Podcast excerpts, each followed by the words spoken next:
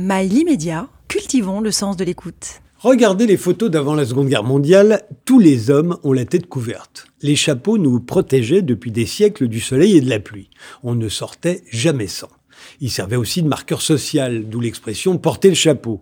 Celui qui portait un chapeau occupait un rang plus élevé que celui qui se contentait d'une casquette ou d'un béret, sans parler du haut de forme réservé aux gens du monde. À la fin du 19e siècle, il s'en vendait chaque année 2 millions à Paris et 7 millions en province.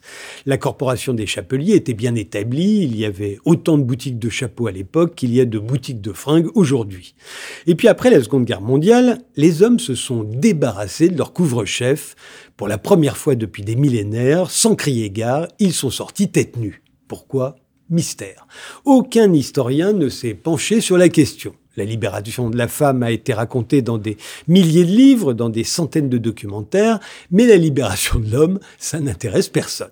Et pourtant, vous vous rendez compte de la Révolution? Songez un peu à votre arrière-grand-père, franchissant pour la première fois le seuil de sa maison sans rien sur la tête. Le frisson qu'il a dû ressentir. Et pas seulement sur son crâne, il se libérait d'une tradition ancestrale, un vrai saut dans l'inconnu. La première explication qui me vient à l'esprit, ce sont les voitures. Après la Seconde Guerre mondiale, les voitures se démocratisent et pour gagner en aérodynamisme, se tassent en hauteur.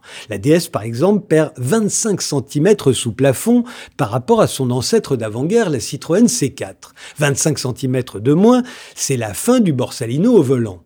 Ce qui permet de comprendre pourquoi le chapeau a perduré aux États-Unis plus longtemps que chez nous.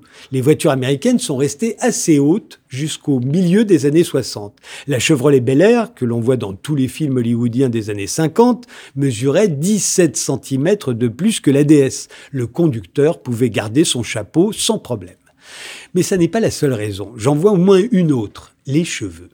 Les hommes ne se les lavaient pas aussi souvent qu'aujourd'hui. Non seulement leurs cheveux étaient gras, mais ils utilisaient de la gomida ou de la brillantine pour les peigner, et hop, ils cachaient tout ça sous un chapeau. En ce temps-là, les hommes n'avaient pas vraiment de coupe de cheveux.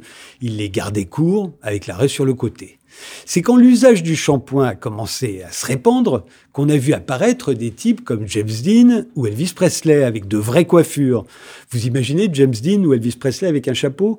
Ils auraient eu beaucoup moins d'allure. C'est ça, à mon avis, qui a libéré les hommes et provoqué la disparition des chapeliers. Quand on a enfin des cheveux propres et une belle coiffure, on n'a plus besoin de chapeau.